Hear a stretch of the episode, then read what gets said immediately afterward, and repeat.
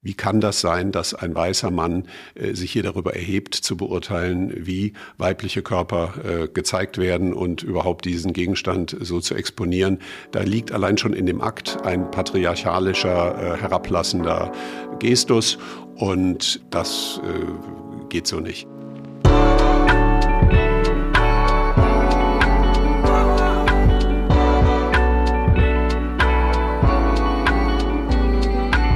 Was mit Kunst? Ein Podcast von und mit Johann König.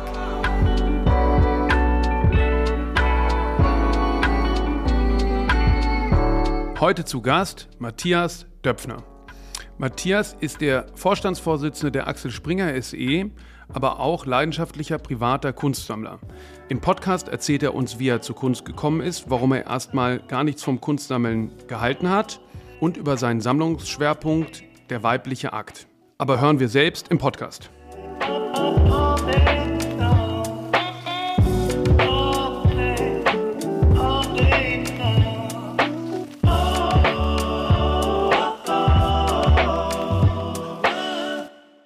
Lieber Matthias, du bist ursprünglich Musikjournalist gewesen und hast über Musik geschrieben. Das ist so, ja. Musikwissenschaftler war ich und äh, Musikkritiker bei der FAZ. Und hast über die Praxis als Journalist äh, deine Karriere begonnen und hättest damals vermutlich auch nicht erwartet, dass du mal ähm, jenseits des Journalismus auch äh, so eine große Firmenverantwortung führen wirst. Das kann man wohl sagen, ja. Ich würde das immer noch als Betriebsunfall der deutschen Wirtschaftsgeschichte bezeichnen, dass so jemand aus so einer brotlosen Kunst als Musiker, Musikwissenschaftler plötzlich als Unternehmensmanager endet. Aber so ist es halt gekommen. Erzähl vielleicht mal kurz, wie war der, wie war da der Weg? Du bist ähm, äh, von Etappe zu Etappe äh, als Journalist gekommen, ich glaube nach Hamburg. Ich habe nie eine Karriere geplant. Ich hab, bin eigentlich immer meinen Leidenschaften gefolgt und meine große Leidenschaft war Musik. Und so wollte ich erst Musiker werden, habe in Berkeley am Jazz College Elektrobass studiert äh, habe festgestellt, dass mein Ehrgeiz größer ist als mein Talent. Also da waren einfach die absoluten Champions, die mit halb so viel Üben doppelt so gut gespielt haben. Und ich habe dann parallel immer schon auch über Musik geschrieben, weil Sprache mich immer sehr faszinierte und ich den Umgang mit Sprache liebte und merkte, dass ich eigentlich mit dem Schreiben über Musik mehr Erfolg habe und habe dann Musikwissenschaft studiert und eigentlich vom ersten Tag an parallel schon, glaube ich, mit 18 Jahren meine erste Musikkritik im Lokalteil der FAZ geschrieben über eine Opernwiederaufnahme und habe dann immer über klassische Musik und Jazz und Popmusik zehn Jahre lang als Musikkritiker gearbeitet und Irgendwann hatte ich dann so Ideen, eigene Zeitschriften zu gründen, war mittlerweile auch in Brüssel als Kulturkorrespondent und habe dann so ein Zeitschriftenkonzept entwickelt, das ich einigen deutschen Verlagen vorgestellt hatte. Und so kam ich dann irgendwann auch zu Gruner und Jahr und zu dessen Vorstandsvorsitzenden Schulte-Hillen und der sagte, die Zeitschrift taugt überhaupt nichts, das interessiert mich nicht, aber vielleicht könnten Sie für mich arbeiten. Und so bin ich eigentlich dann zum ersten Mal in einen Verlag überhaupt gekommen und bin dann über Jahre aber immer hin und her gewechselt zwischen im Grunde der Verlagsseite und der journalistischen Seite. Und ja, irgendwann dann als Weltchefredakteur bei Axel Springer gelandet und die hatten dann irgendwann Not und fragten, ob ich nicht im Vorstand für elektronische Medien hieß das damals, also Digitaljournalismus, einsteigen könnte. Und dann wurde ich irgendwann auch nochmal wieder durch mehr oder weniger Zufall und merkwürdige Umstände, weil der eigentlich vorgesehene Kandidat plötzlich äh, nicht mehr durfte, äh, fragte man mich dann, ob ich da nicht Vorstandsvorsitzender werden würde. Also du siehst daran, in meiner beruflichen Entwicklung ist ganz viel Zufall, sind ganz viele ähm, unerwartete und auch völlig unplanbare Winkelzüge zu beobachten. Aber was interessant ist, äh, äh, dass du über die Digitalverantwortung äh, ja auch, glaube ich, dann Kenntnisse hattest oder das kennengelernt hast und da Schwerpunkte gesetzt hast, die ja auch heute äh, den Erfolg von Axel Springer SE ausmachen. Wann ist denn die Kunst in dein Leben getreten? Die Kunst war schon immer von Anfang an in meinem Leben, weil mein Vater war Architekt. Äh, der hat bei Egon Eiermann studiert und ich bin eigentlich in einem sehr Kunst äh, ja, orientierten Haus aufgewachsen. Also mein Vater hat mich schon ganz früh zu Ausstellungen geschleppt, ist mit mir zu Dokumente, hat mir die Honigpumpe von Beuys gezeigt und ähm, viel mit mir darüber geredet. Bei uns an der Wand hing immer Kunst, äh, die ich nicht verstand. Äh, nicht figurative Sachen und ich habe mich damit immer eigentlich auseinandergesetzt, war aber früher nie ähm, ähm, wirklich daran interessiert, mich intensiver mit bildender Kunst auseinanderzusetzen. Anders gesagt, ich hatte eigentlich sogar als äh, Musikwissenschaftler und Musiker irgendwie eine eher aversive Haltung zur Kunstszene. Also ganz zugespitzt gesagt war für mich, waren für mich Kunstsammler sozusagen Leute, die sich äh, äh, soziale Geltung erkaufen, indem sie Bilder äh, äh erwerben und äh, das habe ich eigentlich sehr kategorisch abgelehnt. Also ich hatte eigentlich fast eine, eine aggressiv negative Haltung gegenüber dieser gesamten Szene. Das war natürlich immer so wie völlig unreif und sehr klischeehaft. Aber das war über lange Zeit bei mir so im Kopf. Aber ich habe mich immer wieder über meine Eltern mit, mit Kunst äh, auseinandergesetzt.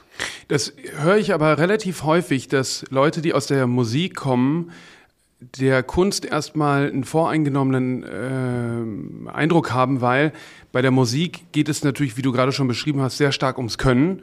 Und da ist die Könnerschaft äh, Voraussetzung, um dann das Ganze fortsetzen zu können, auch auf einer konzeptuellen Ebene. Die freie Kunst ist sehr viel freier davon und da gibt es diese Maßstäbe, ähm, die sind nicht so einfach zu erkennen, warum etwas äh, Relevanz hat. Ja, das kann so sein, wobei da muss ich sagen, in der Musik gibt's natürlich auch vom Free Jazz bis zur Punkmusik oder der neuen deutschen Welle äh, äh, sehr viel Musik, die erstmal nicht nach Können klingt, sondern nach Chaos oder die vielleicht sogar wie im Punk die Ästhetik des Nichtkönnens hat. Also es gibt ja den Satz, dass man als Punkmusiker spätestens aufhören muss, wenn man anfängt, ein Instrument zu beherrschen.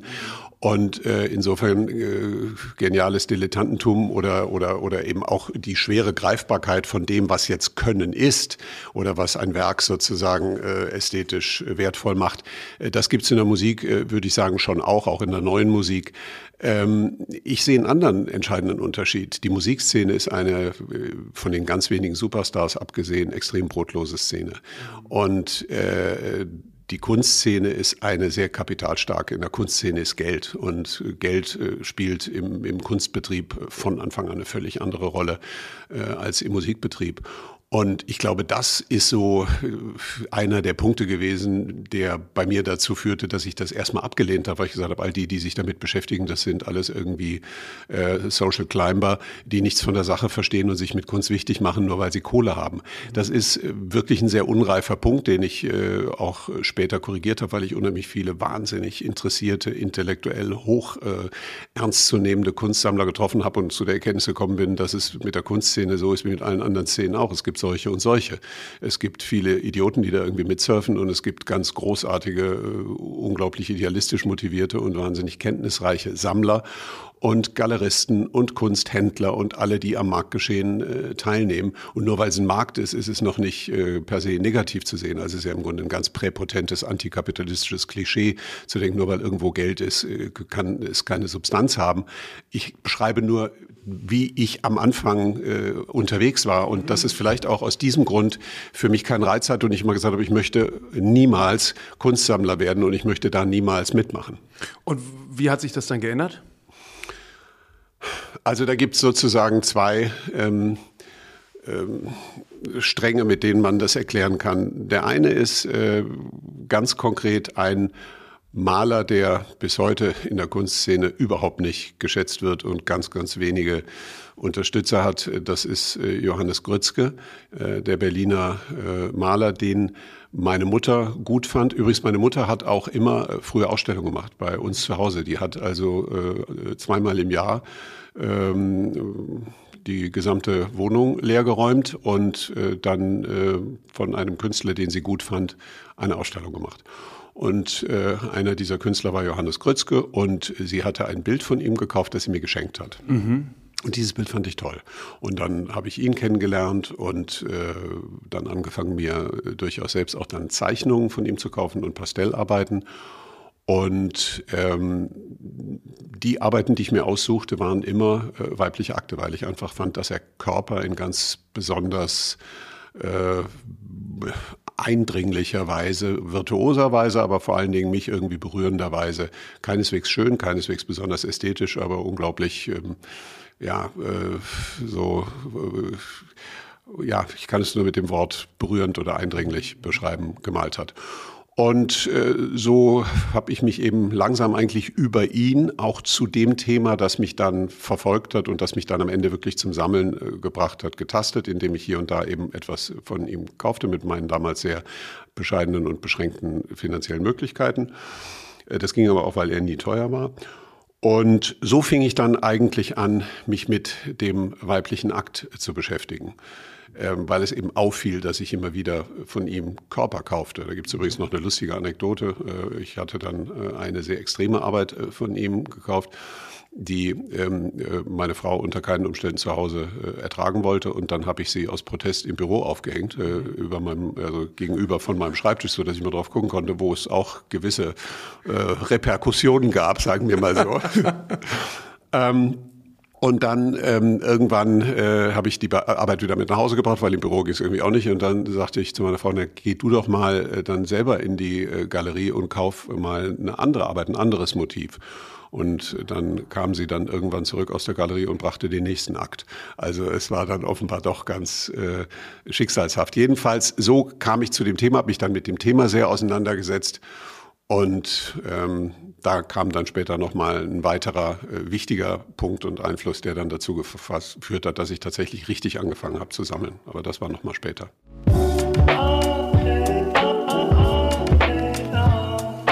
Der 1937 in Berlin geborene Johannes Grützke war als Maler, Zeichner und Druckgrafiker bekannt. Seine malerischen Arbeiten zeichnen sich durch eine fast groteske Betonung von Körpermuskulatur und Physiognomie aus, wodurch karikaturhafte und zum Teil hypersexualisierte Figuren entstehen. Aus einer Mischung aus Figuration, Historienbild und akademischer Malerei schuf Grützke vor allem extravagante Sittengemälde, Porträts und Selbstporträts, die satirisch den Zeitgeist kommentierten. Als Mitbegründer der selbsternannten Schule der neuen Prächtigkeit 1973 wurde Grützkes Stil durch das Studium an der Hochschule für Bildende Künste in Berlin bei Malern wie Hans Orlowski und Peter Janssen geprägt. Seitdem ist Grützke im akademischen Bereich geblieben, mit Lehraufträgen an der Akademie der Bildenden Künste in Hamburg, der Internationalen Sommerakademie in Salzburg und einer Professur für Malerei an der Akademie der Bildenden Künste in Nürnberg. Außer im Malatelier arbeitete Grützke auch als Bühnenbildner für das Theater. 1979 begann hier eine langjährige Zusammenarbeit mit dem Regisseur Peter Sadek an vielen deutschen Bühnen. Die bis heute bekannteste gemeinsame Inszenierung ist die Urfassung von Lulu von Frank Wedekind. Grützke war in dritter Ehe mit der Pariser Kunsthistorikerin Benedict Savoy verheiratet. 2017 starb Johannes Grützke im Alter von 79 Jahren in Berlin.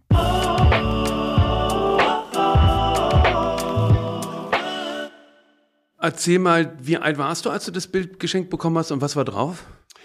Ähm, das war, also das Bild, das ich geschenkt bekam, war tatsächlich kein Akt. Das war eine, eine Familie, die in diesem äh, unverwechselbaren Grützke-Blick so äh, den Betrachter des Bildes äh, anstarrte und dabei eigentlich eine ziemliche Freudlosigkeit äh, und Gelangweiltheit mit sich selbst ausstrahlte. Und das äh, Bild hat irgendwie eine große Intensität gehabt. Und so bin ich dann ja dazu gekommen, den Grützke kennenlernen zu wollen. Und so bin ich in sein Atelier. Und da habe ich dann die Akte entdeckt. Und das war das, was ich dann selber mir gekauft habe. Aber das erste Bild war tatsächlich war eine angezogene Familie. Und da warst du wie alt? Das war äh, 1989 oder 88, da bin ich nicht mehr ganz so sicher. Mhm, nur so ungefähr. Da wäre ich dann so 25 gewesen. Ah, ja, ja. interessant. Mhm. Ja, interessant, ähm, das wusste ich nicht mit Grützke. Ich bin selber auch großer Grützke-Fan. Wirklich? Äh, ja, ja. Aber der hat so gar keine Lobby, das finde ich so schade. Und, und, und ja, wir zeigen ihn jetzt auch und wir sind ja, äh, seine Witwe ist ja die Benedikt Savoy, genau. was ja sehr interessant ja. ist, die ja im Moment gerade in den ähm, mitten in, den, in, der Diskussion, mitten in der Diskussion ja, ist und eine wahnsinnig intelligente Frau ist.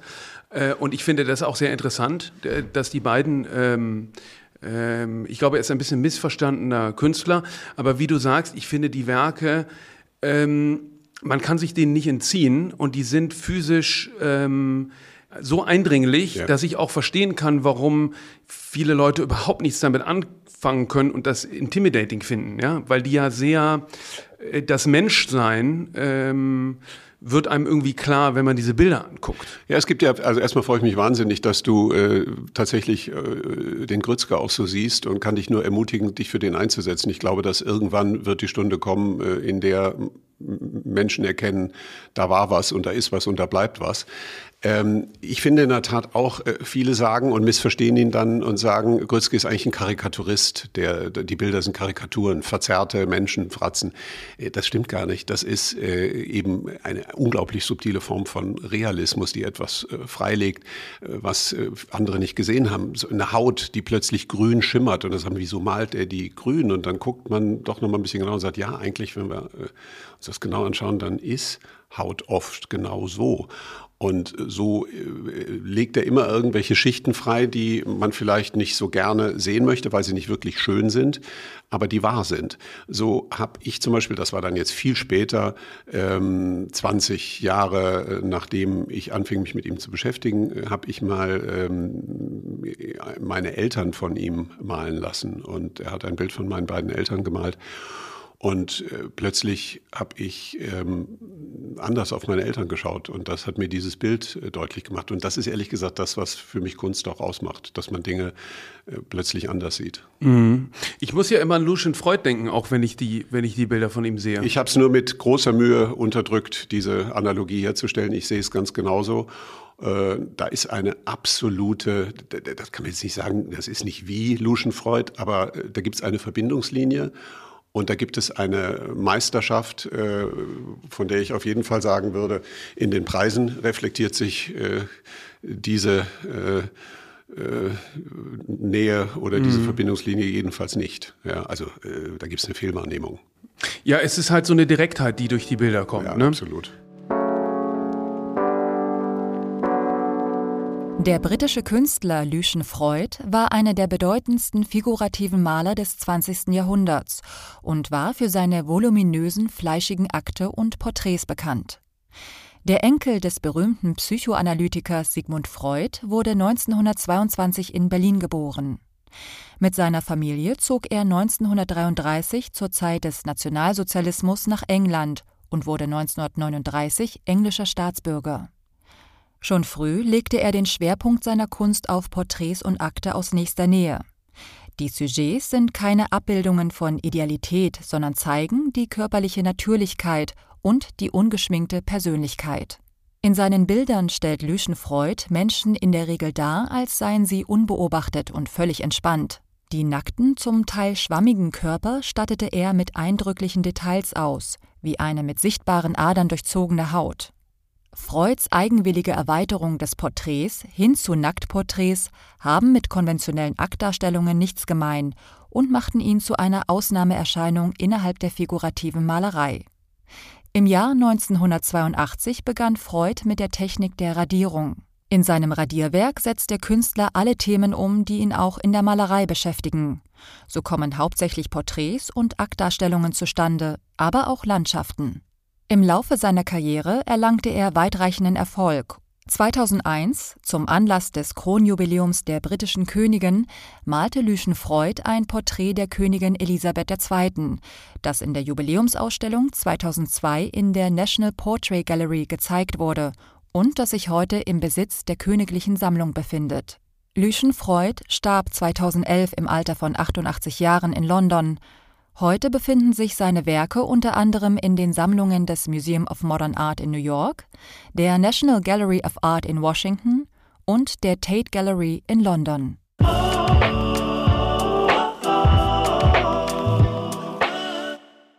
Was ich interessant finde, du bist da ja deiner ähm, Leidenschaft, Intuition und deinem Interesse äh, gefolgt, ausgehend von Grützke an den weiblichen Akten, was das sein kann, wer kann das noch, wie kann das noch, bis Vanessa Beecroft, Fotografie, du sammelst ja medienübergreifend und auch nicht nur in der Gegenwart, äh, sondern auch äh, rückblickend, in, rückgreifend in der Kunstgeschichte.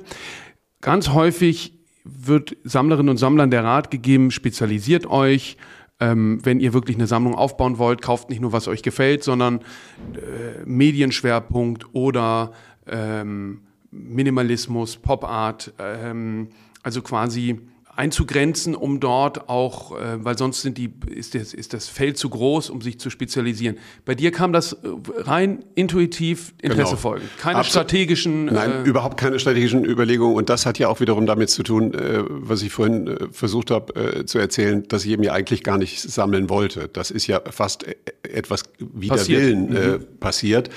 Und rein über die Faszination äh, des Themas. Es geht in dieser Sammlung um den weiblichen Körper im Laufe der Kunstgeschichte von äh, 8000 Jahre alten Artefakten, die sich mit äh, erkennbar mit äh, Geschlechtsmerkmalen äh, des weiblichen Körpers auseinandersetzen, bis hin zu sehr viel zeitgenössischer Kunst äh, von äh, Fotografie, äh, Malerei, äh, Performance, äh, Video, alle Formen. Und es geht im Grunde darum, auch zu erkunden, wie sich die Darstellung des weiblichen Körpers über die äh, Jahrhunderte hinweg äh, verändert und entwickelt hat. Und ich würde so weit gehen, dass sich da fast eine Art Barometer äh, eines Zeitgeists oder auch einer gesellschaftspolitischen Rahmenbedingung ähm, äh, erkennen lässt. Äh, der Umgang mit dem weiblichen Körper ist tatsächlich auch sowas wie ein Freiheitsindikator einer Gesellschaft. Und man erlebt da ganz viele Aufs und Abs, sehr liberale Zeiten, sehr spielerische Zeiten, sehr ähm, schönheitsfixierte Zeiten, sehr hässlichkeitsfixierte, sehr abschreckende, sehr politische, sehr verklemmte, äh, sehr doppelmoralische Zeiten. Also man kann sehr, sehr viel über die Zeit, in der äh, Kunstwerke mit diesem Thema umgehen, erkennen. Und es ist ja ohne Frage so, dass der weibliche Körper seit der Venus äh, von Willendorf ähm, eines der ältesten, äh, allerältesten Motive ist, mit dem sich künstlerisches Schaffen oder die, der Ausdruck über das, über das Malen, über das Darstellen beschäftigt hat. Es ist eine ewige Faszination, es ist übrigens auch hochinteressant dass fast jeder Künstler sich irgendwann damit beschäftigt hat. Also wenn ich sage, ich habe einen weiblichen Akt äh, von Pollock oder ich habe einen weiblichen Akt von Gerbert Rockenschaub, dann sagen mir Leute, nee, sorry, Gerbert Rockenschaub kann nicht sein. Der, das, sowas macht er nicht, das hat er nicht gemacht. Hat er aber doch. Und selbst auch Pollock. Äh, also die, die, es gibt die, die atypischsten äh, Werke, natürlich. Großartig, die Kuning äh, habe ich bei dir gesehen, ja. Aber es gibt wirklich die atypischsten Künstler, wo man das nie vermutet hätte, also vollkommen nicht figurative Künstler, die wir irgendwann doch an diesem Thema äh, nicht äh, vorbei wollten. Und äh, nicht umsonst ist es ja auf der Akademie schon seit Jahrhunderten so, dass man irgendwann mal anfängt, Akte zu zeichnen. Also es ist, es ist einfach, es ist dieses Thema ein wunderbarer roter Faden, an dem entlang man sich quer durch die Kunstgeschichte und quer durch die Darstellungsformen bewegen kann und ganz viel äh, darüber lernt. Und wie gesagt, ich wollte nie sammeln, aber es kam dann irgendwann eben fast Schritt für Schritt, weil ich eben immer wieder Akte erst von diesem einen Künstler, dann von anderen Künstlerinnen und Künstlern, übrigens sehr viel Künstlerinnen, können wir nachher auch noch drüber sprechen, äh, aber eben quasi zufällig kaufte und mich dann mit dem Thema beschäftigte. Und dann irgendwann gab es aber tatsächlich eine ganz entscheidende Ermutigung, weil ich mich nämlich mit Ronald Lauder unterhielt, den ich eigentlich aus einem ganz anderen Kontext äh, kannte und dem ich äh, einfach erzählte, wie sehr mich dieses Thema fasziniert. Und dann sagt er, ja, das ist doch aber wirklich sehr spannend und das müsste systematisch gesammelt werden und so weiter. Dann sage ich, aber das kann doch gar nicht sein. Das ist doch ein so naheliegendes Thema.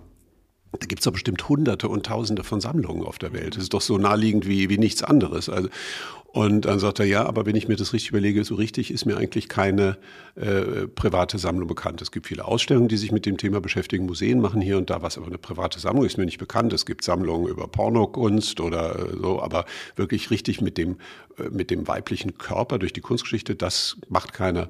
Das finde ich hochspannend. Und da muss ich sagen, das war dann für mich eine, eine wichtige Ermutigung, weil ich den Eindruck hatte, okay, äh, das ist äh, vielleicht gar nicht so äh, naheliegend, wie ich dachte. Und da kann man vielleicht tatsächlich wirklich irgendwie was, was Interessantes äh, mit beleuchten und zusammentragen. Und seitdem, und das würde ich sagen, ist dann so 2003 äh, gewesen, seitdem hat es eben doch eine sehr äh, äh, ja, systematische Komponente oder, oder ernsthaft oder obsessive Komponente, wie das ja dann schnell so wird. Aber ist das nicht auch, was du gerade sagst, ein interessantes Phänomen? Sagt das vielleicht nicht auch was über unsere Gesellschaft aus, dass dass es das in der Form noch nicht gibt und du dich ja auch ähm, mit der Kritik äh, konfrontiert gesehen hast, wie denn jetzt ein Mann weibliche Körper sammeln kann? Ja, also äh, beides. Erstens mal ist es tatsächlich, sagt was über unsere Gesellschaft, dass es das nicht so gibt. Ich, ich glaube, vielen ist das Thema einfach zu unangenehm. Es ist ihnen peinlich. Und es ist überhaupt ja interessant, äh, den Umgang äh, damit zu sehen. Also ich meine, bei mir ist von einem hochdiskreten, man könnte auch sagen, verklemmten Spitzweg, in dem also der weibliche Körper nur ganz andeutungsweise im Hintergrund einer schlecht beleuchteten Grotte zu sehen ist, bis hin zu den wirklich allerdrastischsten Extremarbeiten von Wim Delvoye oder Mark Quinn oder anderen äh, wirklich sehr viel äh, zu sehen, was manche schockiert. Und es ist interessant zu schauen, äh, wie Menschen damit umgehen. Meine Erfahrung ist übrigens interessanterweise, dass gerade Kinder äh, damit sehr, sehr unverklemmt und direkt umgehen. Ähm, und bei Erwachsenen ist übrigens auch oft gar nicht klischeegerecht verläuft. Also da kommt der Spießer mit der Blousonjacke und stellt ein paar ganz, ganz interessante und angstfreie Fragen und findet es hochspannend. Und dann kommt so ein cooler Artdirektor-Typ im schwarzen Outfit äh, und ist empört und sagt, das geht ja gar nicht und so weiter. Also es ist, es ist wirklich sehr interessant, die Unterschiedlichkeit manchmal auch nicht Klischeegerechtheit äh, der Reaktionen zu beobachten. Äh, in Summe ist es so, dass ich glaube, den meisten ist es peinlich, sie wollen sich es auch nicht hinhängen. Mir hat mal mein äh, Verlegerfreund Michael Ringier gesagt, Matthias, merkt ihr, in der, im Mediengeschäft gilt Sex Sells, äh, beim Kunstsammeln gilt das Gegenteil. Und da ist was dran. Also manchmal je drastischer ein Motiv, desto günstiger kann man es in der Auktion einkaufen. Äh, vielen ist es unangenehm, keiner will sich ins Wohnzimmer hängen. Und ich glaube, das ist einfach der Grund, warum es darüber wenig oder keine Sammlungen gibt, weil da ist kein Markt, das macht man auch nicht, um wieder zu verkaufen. Ich habe übrigens in meinem ganzen Leben noch nie eine einzige Arbeit wieder verkauft. Also es ist, ich, ich, ich kaufe, um zu behalten und äh, verkaufe nichts. Deswegen ist mir auch Preisentwicklung relativ egal. Natürlich freut man sich, wenn irgendwas hochgeht, weil man sagt, das habe ich irgendwie nicht alleine so gesehen. Aber im Grunde ist mir Wiederverkaufswert völlig egal. Das könnte auch ein Kriterium sein. Den meisten ist es nicht egal und deswegen äh, beschäftigen sich viele nicht damit. Jetzt kommt noch der Punkt dazu, den du gerade angesprochen hast. Also äh, gerade in den letzten Jahren kommt jetzt diese Diskussion, darf das denn ein Mann? Mhm. Und äh, ist das nicht auch schon an sich ein patriarchalischer Akt? Da muss ich sagen, da äh, komme ich gar nicht mehr mit. Da fängt es mir an, erst richtig äh, Spaß zu machen. Also wenn sich dann viele darüber aufregen, dann sage ich, okay, jetzt wird's interessant. Das ist die Diskussion, äh, die ich führen will. Ähm, denn ähm, ich bin dann auch lustigerweise froh, dass ich nicht irgendeine Zeitgeist-Diskussion oder irgendeine Quote brauchte, um zu entdecken, dass in meiner Sammlung mittlerweile fast die Hälfte der Arbeiten von Künstlerinnen Freundin sind, mhm. weil mich schon immer der weibliche Blick auf den weiblichen Körper interessiert hat und weil es übrigens nicht nur in der jüngeren Vergangenheit, sondern sehr wohl auch in der Renaissance und in der Romantik und in allen Zeiten der Kunstgeschichte sehr viele Künstlerinnen gab, die nur damals nicht so beachtet worden sind. Also ähm, insofern, ich habe da immer sehr, sehr eine sehr, sehr unbefangene Haltung gehabt. Die kommt aber gerade unter Beschuss, das ist so. Und äh, das ist aber nicht etwas, was mich abschreckt, sondern das äh, stimuliert mich äh, sogar, ähm, weil wir können es ja mit den Geschlechterstereotypen nicht so weit treiben, dass wir sagen, jetzt dürfen am Ende nur noch Frauen auf Frauenkörper gucken. Äh, ich glaube, das darf jeder. Ähm, es kommt halt darauf an, wie man das macht. Und äh, da, äh, glaube ich, äh, ist kein Geschlecht, äh, keine Geschlechtsidentität davor gewahrt, da Fehler zu machen. Ich finde übrigens die Verwirrlinien dabei immer interessant. Zum Beispiel ähm, habe ich auch eine Arbeit, von einer, äh, äh, von einer Künstlerin, die als Frau geboren wurde, sich dann äh, als Mann hat umoperieren lassen und das dann später wieder korrigiert hat und sich wieder als Frau hat zurückoperieren lassen.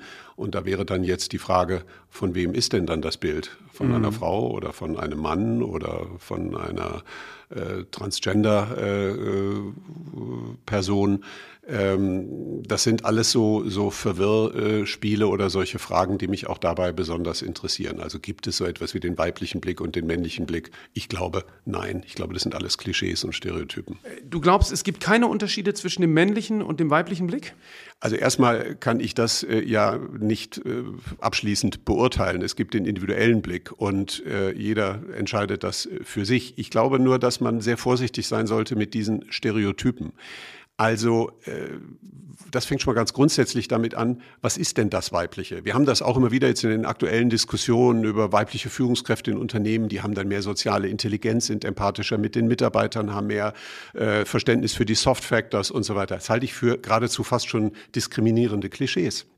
Ich kenne sehr viele Männer, äh, die äh, gerade auf diesem Feld äh, sehr viel mehr sogenannt stereotyp weibliche Eigenschaften haben und einige äh, weibliche Führungskräfte haben mehr Testosteron, äh, klischeehafte Regungen als ihre männlichen Kollegen. Ich glaube, in jedem Mann steckt viel Weibliches, in jeder Frau steckt viel Männliches, weshalb man sowieso schon mit dieser Stereotypisierung und Zuweisung generell vorsichtig Überhaupt sein mit Verallgemeinerung. Das sind alles schon Verallgemeinerungen, sie sind alle schon ein bisschen diskriminierend an sich und setzen sozusagen ein, wie ich finde, wirklich reaktionäres äh, Geschlechterverständnis äh, voraus.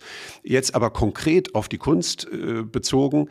Ich habe allein in meiner Sammlung so viele Arbeiten von Frauen, die, wenn man nicht wüsste, dass sie von Frauen sind, geradezu als Ausdruck eines Macho-Blicks interpretiert mhm. werden können. Madeleine Lemaire, eine damals weltberühmte romantische Künstlerin, Malerin aus Paris, hat äh, einen Akt von Manon gemalt. Das ist so sehr ein, sagen wir mal, aus männlicher, vermeintlich männlicher Perspektive sexualisierendes, mhm. zum Objekt herunterstilisierendes, sexistisches Bild, äh, dass man sehr vorsichtig sein sollte zu sagen, das ist jetzt der typisch weibliche Blick. Aber es ist doch ihr sehr weiblicher Blick. Also ich finde diese, also mein Problem setzt an, wo man es so stereotypisiert und sagt, das ist typisch weiblich, das ist typisch männlich und deswegen ist dieses Bild in dieser aggressiven feministischen Geste, das kann nur eine Frau gemalt haben. Nein, vielleicht nicht. Mhm. Vielleicht mhm. stammt es von einem Künstler. Und wie gesagt, was ist denn dann mit denen, äh, die in ihrer geschlechtlichen Identität uneindeutig sind, äh, die vielleicht mal eine Frau waren und jetzt als Mann malen oder sogar schon mal hin und zurück gewandert sind? Also ich glaube, das beweist für mich, dass man da etwas vorsichtiger sein wird. Und das wäre für mich aus der Kunst herausgelesen sozusagen auch ein Grund in dieser Gender-Diskussion, sich weniger an den Stereotypen festzumachen, sondern mehr zu erkennen, wir sind alle eine Mischung aus beidem. Und das äh, artikuliert sich äh, vielleicht in der Kunst schneller und klarer, wenn wir genau hinschauen, als in der gesellschaftlichen Debatte. Ich glaube, dass es vor allem interessant ist, sich selber zu fragen, wie nehme ich es wahr, wie sehe ich es als Mann, als Frau, weniger auf den Urheber, die Urheberin blicken, sondern warum löst das bei mir irgendetwas aus? Und ich denke, dass wir durch unsere Spiegelneutronen grundsätzlich als Mann anders auf einen Mann gucken als auf eine Frau und umgekehrt. Das ist auf jeden Fall so. Und übrigens, du hast es wunderbar äh, gerade ausgedrückt, was ich eigentlich äh, versucht habe zu sagen. Das ist es genau, worum es geht. Und das hat auch, auch mit diesem alten Ding zu tun. Was will uns dieses Bild sagen? Mhm. Diese Frage ist hoffentlich nie zu beantworten, jedenfalls nicht bei großer Kunst. Und äh, genauso ist auch die Frage, na, wer hat denn das jetzt gemalt? War es ein Mann oder war es eine Frau? Doch eigentlich unerheblich. Weil wir sehen das Werk. Das Werk wirkt aus sich heraus, völlig unabhängig von seiner Schöpferin oder seinem Schöpfer. Und jede Betrachterin oder jeder Betrachter jede Person, die darauf guckt, äh, hat ihre eigene Wahrnehmung und äh, ihre eigene Wirklichkeit. Und die ist auch legitim. Genau, die Frage ist immer, was macht das mit mir? Genau. Und vielleicht führt uns die Malerin, die du gerade erwähnt hast, genau an der Stelle vor. Das könnte ich mir nämlich vorstellen, dass das öfter passiert, als man denkt. Mhm. Und da ein im Grunde, wie ich finde, sehr reizvolles Verwirrspiel ähm, äh, passiert. Und äh, sagen wir mal, die äh, Cindy Sherman, die sozusagen in ihrem äh, Reclining Nudes Clowns Akt mhm. eigentlich den männlichen voyeuristischen Blick Mhm. diskreditiert. Ja, und uns den Spiegel vorstellt. Und uns den Spiegel vorhält. Also uns Männern den Spiegel uns vorstellt. Männern den Spiegel vorhält, mhm. das ist doch spannend. Ja, ja. ja, Also genau diese Irritationen und diese Verwirrspiele, äh, die reizen mich und nicht, dass ich jetzt immer gucken muss, am besten auf der Rückseite jedes Bildes äh, ist ein Zeichen männlich oder weiblich. Äh, das finde ich eine wahnsinnige Verarmung. Wir machen ja so eine Online-Messe, ähm, äh, misa.art und dort haben wir eine Sektion Akt und versammeln aber den weiblichen als auch den männlichen Akt. Mhm. Und äh, es gibt sozusagen aus beiden äh, Kapiteln beides.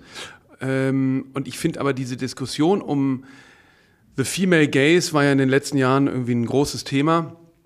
Und wenn man sich dann vor Augen führt, dass es ja äh, zum Beispiel bei Instagram immer noch diese Restriktion gibt, dass Nacktheit in der Realität nicht abgebildet werden darf und auch Kunstwerke immer wieder äh, zensiert werden, und man überlegt, äh, könnte zum Beispiel Courbet äh, heute noch. Äh, L'Origine du Monde wird bei Facebook immer noch äh, zensiert. Ja. Also wird immer noch als Pornografie automatisch im Algorithmus aussortiert. Und dieses Bild ist wie alt?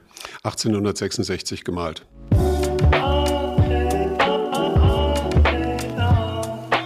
Der Ursprung der Welt, L'Origine du Monde, ist ein Gemälde des französischen Malers Gustave Courbet aus dem Jahr 1866 und ist einer der bekanntesten Kunstskandale der Geschichte. Es ist das erste Bild, das in hyperrealistischer Weise den weiblichen Körper darstellt. Zu sehen ist eine liegende nackte Frau mit gespreizten Schenkeln und ihre behaarte Vulva. Der Rest des Körpers ist, mit Ausnahme des Bauches und einer Brustwarze, nicht abgebildet. Vielmehr werden der Kopf und die Arme der Frau durch Stoff verhüllt. Gustave Courbet malte das Bild 1866 als Auftragsarbeit für den türkischen Diplomaten und Kunstsammler Khalil Sherif Pascha, auch als Khalil Bey bekannt. Mit der Zeit wechselte es seine Besitzer, doch blieb das Gemälde der Öffentlichkeit weitestgehend verborgen. Damals wie heute provoziert und irritiert das Aktbild die Kunstwelt. Immer wieder wurde der Vorwurf der Pornografie laut. Im Musée d'Orsay in Paris wurde deswegen ein Wachmann mit der permanenten Bewachung nur dieses Kunstwerkes beauftragt. Doch das Bild fand in der Kunstwelt auch vielfältige Rezeption. So reinterpretierte die französische Künstlerin Hollande 1989 das Bild mit einem männlichen Akt und stellte Courbets Gemälde originalgetreu in Farbe und Ton nach. Doch statt einer Vulva streckte sich nun dem Betrachtenden ein Phallus entgegen. Hollande nannte es der Ursprung des Krieges. Mit L'Origine du Monde schaut zurück schuf 2017 die Schweizer Künstlerin Miriam Kahn eine weitere Interpretation des Gemäldes. Im Gegensatz zu Courbets Darstellung hat die Frau ein Gesicht, das jedoch hinter einem Niqab verborgen ist, und eine überdeutlich hervortretende Klitoris. Das Werk ist als Beitrag zur Verhüllungsdebatte sowie als Kritik am männlichen Blick auf den Körper der Frau zu verstehen.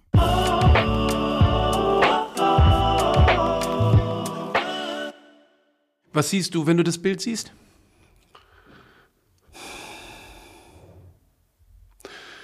Im Grunde die äh, neben der malerischen Meisterschaft äh, die, ähm, die unglaublich anhaltende äh, provokative Inspiration, die dieses Bild, die dieses Bild als bewusster Tabubruch, ich glaube, so ist es gemalt worden. Gibt übrigens Diskussionen, ob es vielleicht den Ausschnitt aus einem größeren Bild darstellt. Ähm, aber wahrscheinlich war es äh, tatsächlich doch so konzipiert.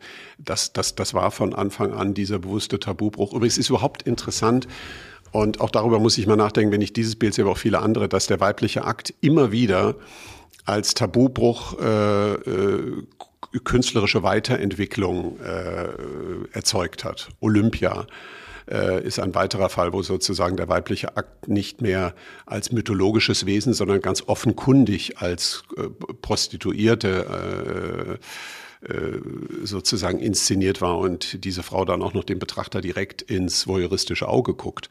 Ja, das, äh, das hat einen unglaublichen Schock ausgelöst in Inspiration. Ja, die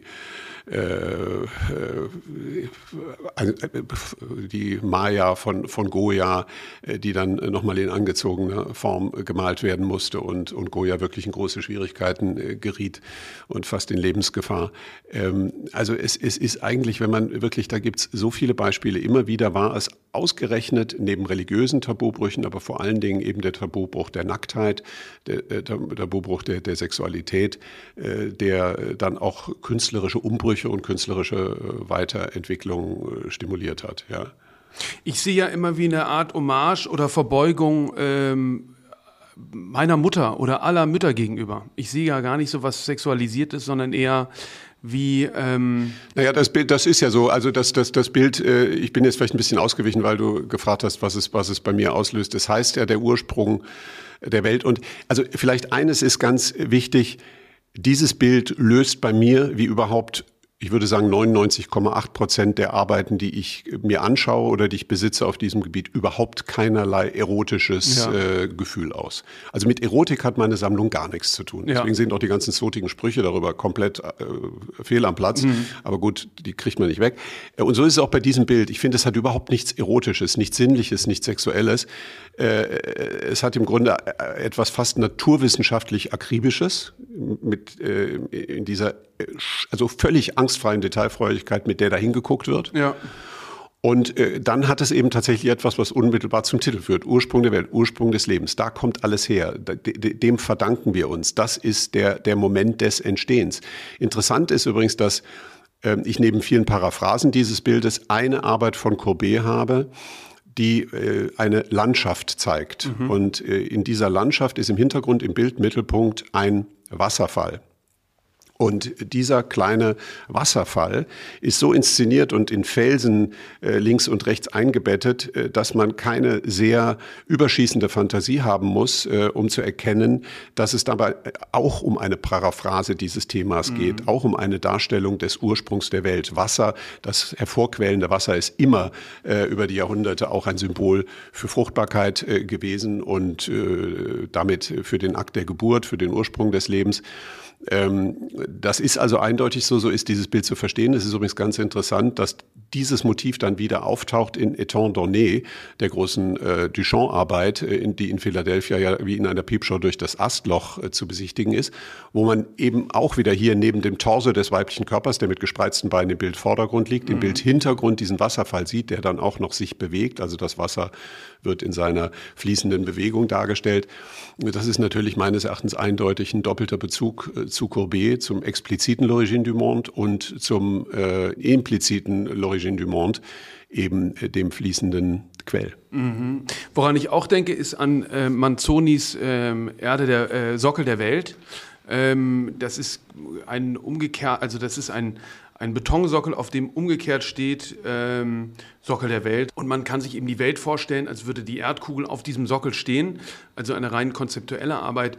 Äh, deine Sammlung umfasst auch konzeptuelle Arbeiten, ähm, die sich quasi gar nicht, gar nicht darstellend mit dem weiblichen Körper beschäftigen.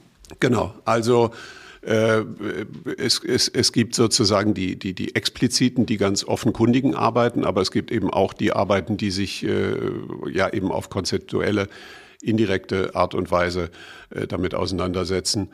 Ähm, zum Beispiel habe ich jetzt äh, gerade äh, eine Arbeit von Beuys äh, gekauft, in der ein afrikanischer Erdhügel ähm, äh, durch eine Muschel, äh, die äh, ziemlich äh, äh, eindeutig auch eine Beschwörung des Ursprungs der Welt ist, wenn man so will, äh, hier sehr assoziativ arbeitet. andere Arbeiten machen das sozusagen in, in, in ganz indirekter Weise, wo man sozusagen irgendwelche impliziten oder äh, Andeutungsweisen, Bezüge überhaupt nur noch um drei Ecken erkennen kann. Aber das finde ich eben auch interessant. Also es muss ja nicht immer nur das Offenkundige sein. Es geht um die äh, umfassende Auseinandersetzung mit diesem Thema, das jede Künstlerin, jeden Künstler fast äh, irgendwann beschäftigt. Und die Positionen, die da eben besonders aussagekräftig sind, die finde ich interessant, die möchte ich dokumentieren. Und äh, das hat äh, nichts äh, mit einem irgendwie gearteten patriarchalischen Blick zu tun, sondern mit einer ganz unbefangenen Neugier. Und wie gehst du da vor? Also wie, wie kommst du zu den äh, Exponaten? Weil das ist ja ein sehr weites Feld. Es ist ja nicht nur zeitgenössisch, sondern wie wir jetzt gehört haben, eben ähm, durch alle äh, Gattungen und ähm, Epochen durch. Ja, also, äh, also erstmal ist es natürlich eine, eine, große äh, Leidenschaft von mir, mich selbst damit zu beschäftigen. Deswegen möchte ich auch kein, also es ist für mich undenkbar, jetzt mir sozusagen eine Sammlung von einem Kurator äh, zusammenstellen zu lassen. Das wäre für mich äh, dann das Gegenteil. Das wäre dann eben doch wieder Kunst als Kapitalanlage und um Fehler zu vermeiden. Ich finde aber gerade die eigenen Fehler besonders äh, lehrreich. Und insofern begehe ich die auch alle selber. Das heißt, ich bin äh, nicht beratungsresistent. Im Gegenteil, ich rede mit ganz vielen Menschen. Und wenn ich eine Künstlerin treffe, die irgendwie was Interessantes gesehen hat oder mir einen interessanten Hinweis gibt, dann finde ich das sehr spannend.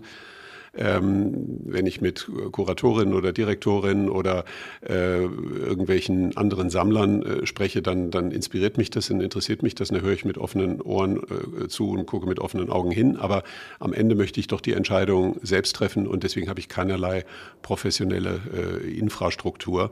Ähm, ich lese eben sehr viel. Äh, ich schaue mir vor allen Dingen alles an, was ich mir anschauen kann. Ähm, und äh, versuche auch äh, eben in Galerien und aber auch in Auktionen äh, nichts zu verpassen, was mit diesem Thema zu tun hat. Und wenn dann eine Sache bei mir haften bleibt und mich nach der ersten Betrachtung nicht mehr loslässt, und äh, ich es nicht mehr aus dem Kopf kriege, dann ist es meistens ein gutes äh, Indiz dafür, dass es mich interessiert und dass ich es kaufen sollte. Oft sind es übrigens die Dinge, die mir am Anfang gar nicht gefallen. Mhm. Also übrigens das vielleicht auch noch, dieser Satz, ich kaufe nur, was mir gefällt, nein. Ich kaufe nicht, was mir gefällt. Ich kaufe sehr oft etwas, was mir überhaupt nicht gefällt. Ich kaufe mhm. auch ganz vieles, was Mann oder was ich als hässlich bezeichnen mhm. würde. Ich kaufe das, was ich für interessant halte, das, was ich für ähm, äh, in der Auseinandersetzung mit diesem Thema für relevant, relevant halte. Mhm, ja. Mhm. Und das, ich kaufe eher die Dinge, die Widerhaken sind äh, und nicht die Dinge, die gefährlich sind. Und ist es ein Ziel, aktiv mit der Sammlung zu arbeiten, die immer wieder auszustellen, zu publizieren?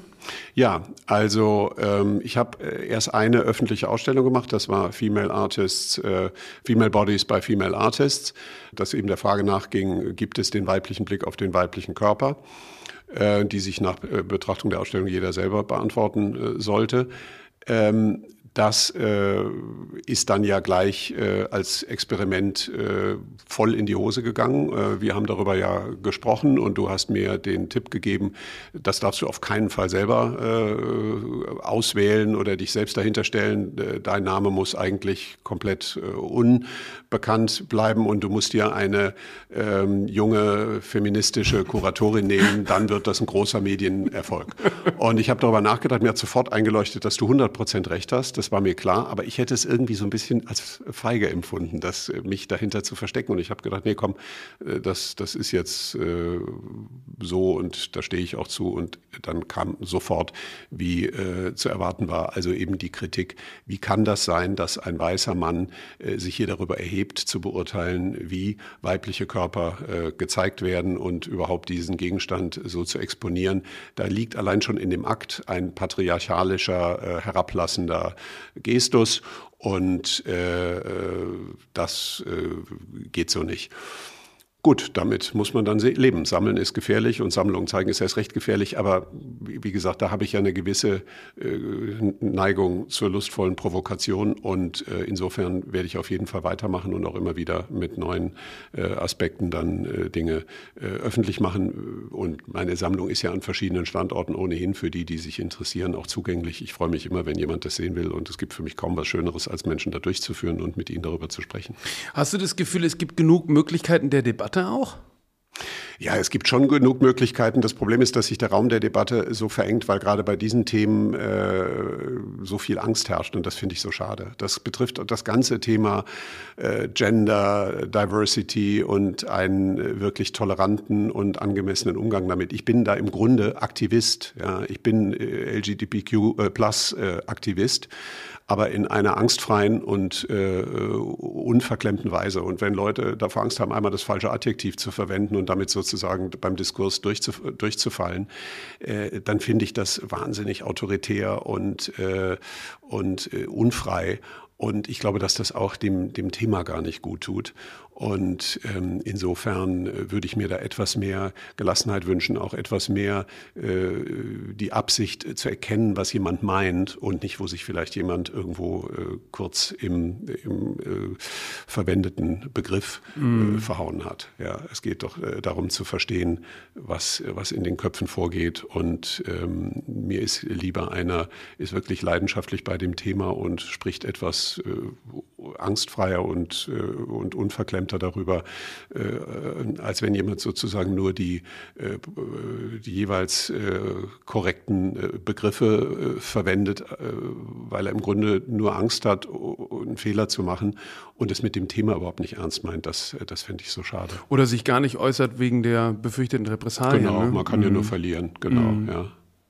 Ja, interessant ist natürlich auch, dass die moralischen Ansprüche an einen selber durch die Erwartungen anderen gegenüber immer höher werden. Das ist ja, also sagen wir mal, hohe Erwartungen zu haben, finde ich gar nicht schlecht. Und dass eine Gesellschaft sich da auch äh, kulturell, zivilisatorisch äh, verbessert und dass wir heute äh, viel besser dastehen als noch vor 30 Jahren und Dinge, die vor 20 Jahren noch völlig unwidersprochen möglich waren, heute einfach nicht mehr gehen, das finde ich gut. Das ist Fortschritt. Nur äh, wir müssen eben aufpassen, dass, das, dass das Pendel nicht in so eine, in so eine autoritäre, äh, verbissen kämpferische Richtung umschlägt. Äh, das, glaube ich, ist dann wieder das Gegenteil davon. Also meine Leitlinie ist immer keine Toleranz für Intoleranz. Und äh, insofern muss man auch aufpassen, wenn eine Toleranzbewegung selber mit intoleranten Mitteln agiert, dann stimmt auch irgendwie was nicht mehr. Und du hast vorhin äh, gesagt, dass man anhand der Kunst auch sehen kann, wo die unterschiedliche Gesellschaft ähm, zu der jeweiligen Zeit stand. Wo glaubst du, befinden wir uns gerade und wohin gehen wir?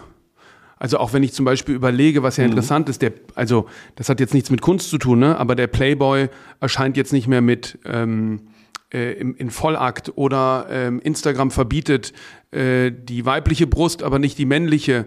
Ähm, was äh, erwartet uns da in der näheren Zukunft?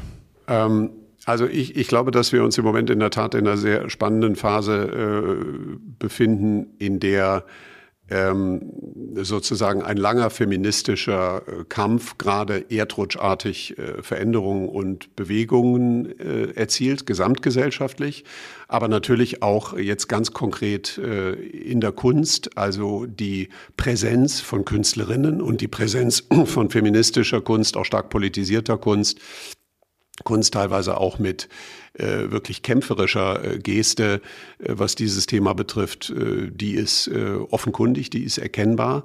Und wo wir uns hinbewegen, meine Prognose wäre, wir müssen, äh, also das kann ein Befreiungsakt sein und der kann uns richtig weiterbringen und endlich für wirkliche tiefe Gleichberechtigung auch in der äh, ähm, Wahrnehmung äh, weiblicher Kunst äh, und äh, der Kunst von Künstlerinnen. Da würde ich übrigens nochmal unterscheiden, weil es kann auch weibliche Kunst von Männern geben, also die äh, auf den ersten Blick diese Eigenschaft erfüllen. Ähm, das äh, kann sozusagen der ideale Outcome sein. Es ist aber nicht ausgeschlossen, und dafür spricht einiges, dass wir sozusagen auch auf eine neue Prüderie, auf einen neuen Viktorianismus, auf ein neues Zeitalter der Verbote äh, hinauslaufen. Ähm, das geht, das geht nicht, das darf man zeigen, das darf der zeigen, das darf die nicht zeigen. Ähm, mich haben schon die ein oder anderen Cancel-Elemente, das Abhängen von Bildern aus der Romantik, aus englischen Galerien. Äh, das ist ja so so antikünstlerisch, also schlimmer geht's ja gar nicht. Mhm. Und zu denken, dass man, das ist mhm. also völlig antiliberal und unfreiheitlich, aber es ist vor allen Dingen auch unkünstlerisch, weil Kunst ist ja nie wörtlich zu verstehen. Also ich kann ja nicht plötzlich sagen, da ist jetzt eine Frau, die in dem Zeitgeschmack des 19. Jahrhunderts in dieser Form dargestellt worden ist. Das ist aus heutiger Sicht eine sexistische, patriarchalische Geste. Deswegen muss dieses Bild abgehängt werden. Ich muss das doch verstehen. Ich kann das einordnen. Ich kann sagen, das finden wir aus heutiger Sicht schrecklich, weil guck mal, welches Frauenbild dahinter mhm. steht. Das finde ich ist eine interessante Diskussion. Die kann ich aber nur so lange führen, wie dieses Bild im Museum hängt. Wenn ich es einfach abhänge und sage, das darf nicht mehr angeguckt werden, mhm. dann ist das äh, einfach nur noch unfrei, intolerant und vor allen Dingen, wie gesagt, unkünstlerisch, weil es eigentlich unterstellt, dass Kunst immer wörtlich zu verstehen ist. Ich kenne aber kein Kunstwerk, das eindeutig ist und das wörtlich zu verstehen mhm. ist. Das ist ja das Wesen der Kunst, dass es immer uneindeutig ist, dass es immer unterschiedlich interpretierbar ist.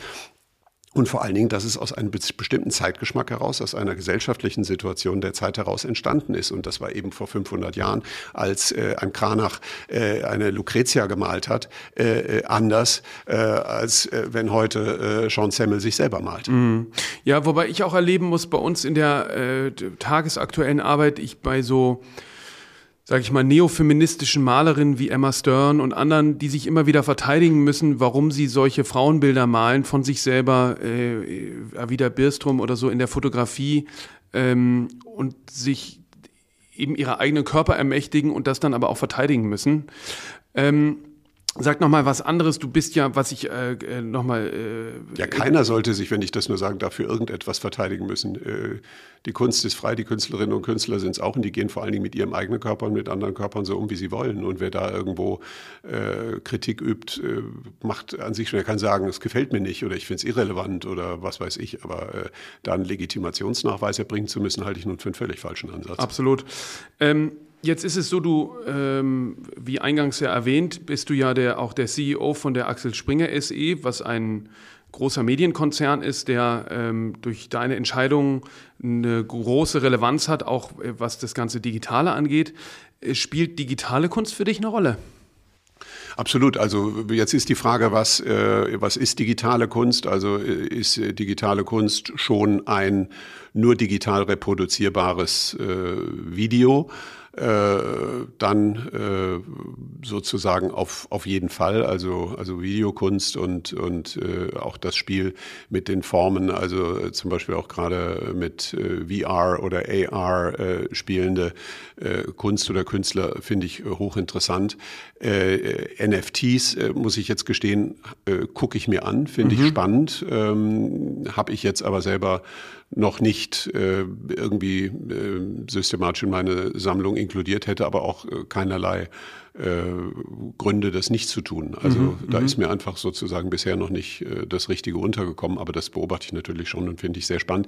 Ich glaube generell, dass diese ganzen Fragen ja, also vor 20 Jahren, wenn man da einem gesagt hat, der vielleicht sogar sehr avantgardistische Malerei äh, toll fand, äh, hier gibt's jetzt ein Video, das gibt's in der Auflage von sechs und du kannst dir das auf diesem Monitor, der vorgegeben ist, kannst du dir das zu Hause abspielen oder das auch verleihen. Dir gehört eine von sechs Arbeiten, das ist das Werk. Da haben ganz viele gefremdet und haben gesagt, ja wieso, das ist doch aber nichts, das kann ich mir doch nicht hinhängen und was ist denn, wenn die DVD verloren geht oder ich die Datei nicht mehr habe. Also da gab es schon diese Berührungsangst, was ist eigentlich real und real ist nur das Bild. Warum eigentlich? Da könnte man sagen, real mhm. ist nur mhm. die Skulptur, die ist dreidimensional, also Kunst war immer auch ein Wechsel in andere äh, äh, Sphären und wir sind längst in der digitalen Sphäre angekommen, in der ein Kunstwerk sich nicht mehr durch seine physische Präsenz definiert. Ja.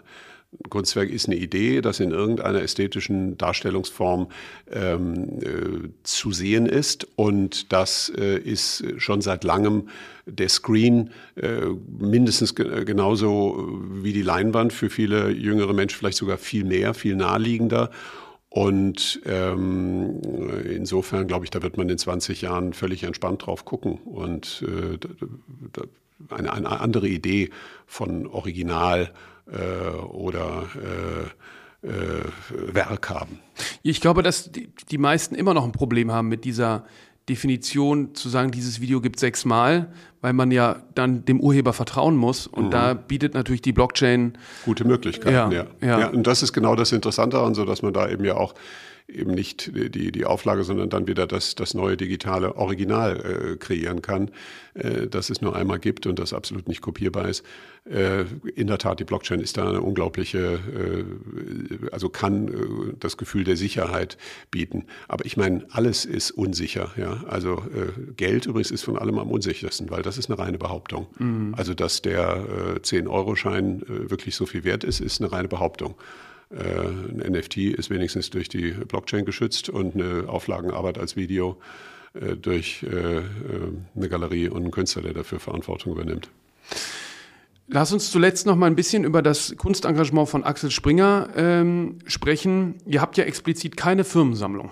Nein, aus der ganz Einfach Logik. Also der Gründer hat sich schon immer auch für Kunst äh, interessiert und hat von Georges Gross bis äh, Liebermann viele interessante Werke aus der damaligen Zeit äh, oder aus der Zeit, die seinerzeit näher war, gekauft.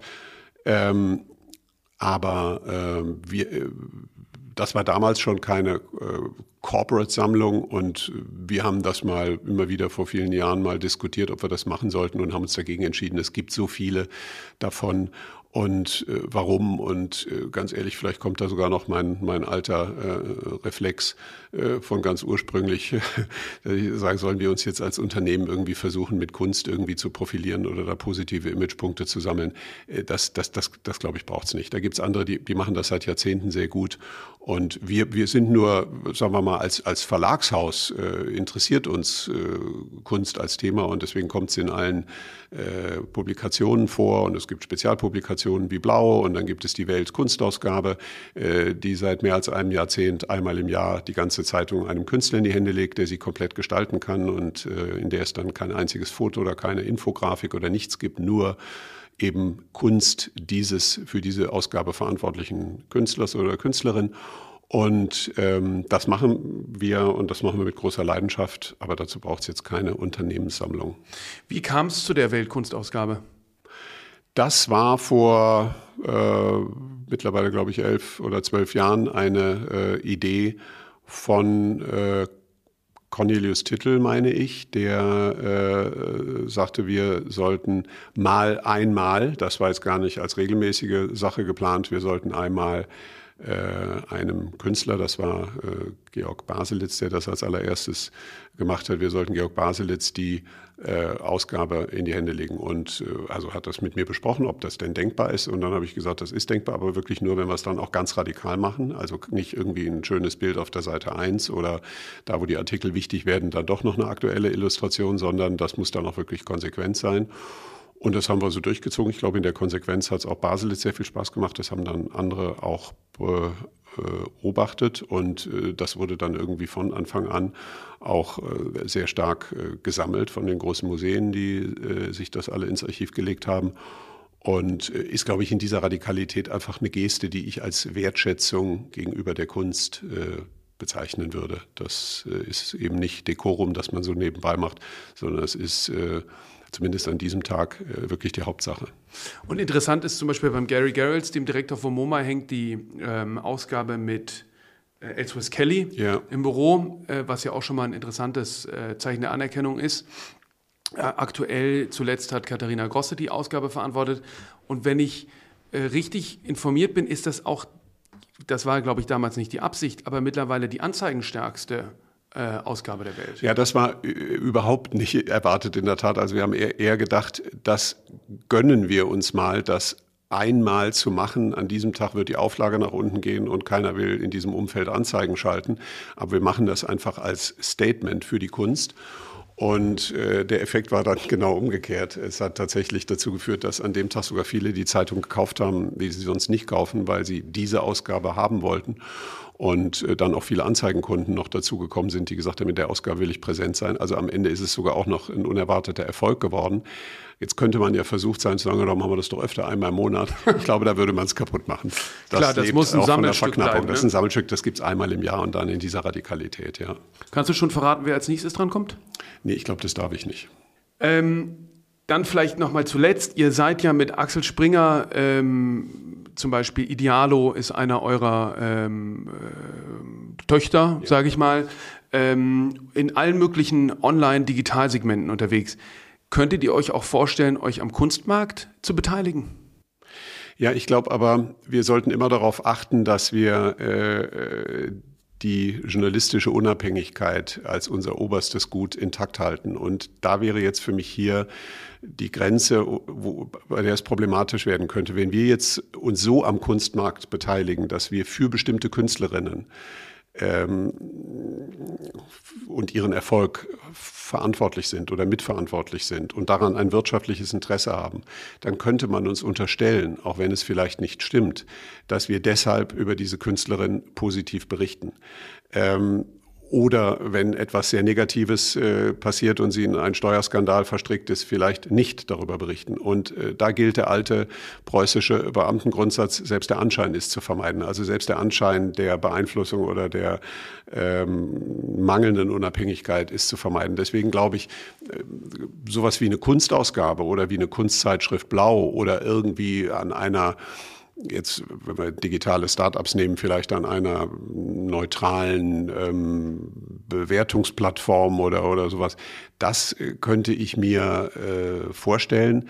Aber wir dürfen nicht selber in den Kunstmarkt eingreifen, indem wir wie eine Galerie äh, für Künstlerinnen und Künstler Verantwortung übernehmen oder uns mit denen besonders assoziieren. Ich glaube, dann würde es äh, problematisch werden. Ja, ich hatte jetzt eher sowas im Blick wie Idealo, äh, was ja ein Marktplatz ja, ist. Preisvergleich. Genau, ja, also dass man das für den Kunstmarkt Idealo macht. für Kunst, da würde überhaupt nichts dagegen sprechen. Ja. Das ist eine interessante Idee. Wenn du eine Idee hast, können wir ins Gespräch kommen. Ja.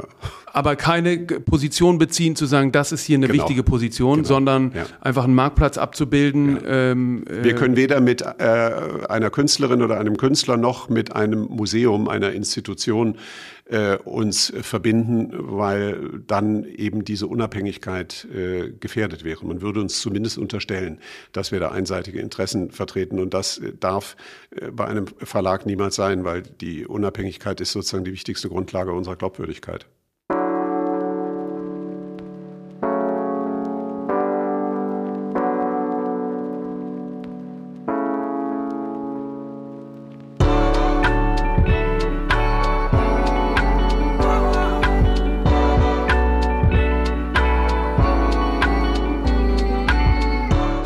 Was mit Kunst? Ein Podcast von und mit Johann König.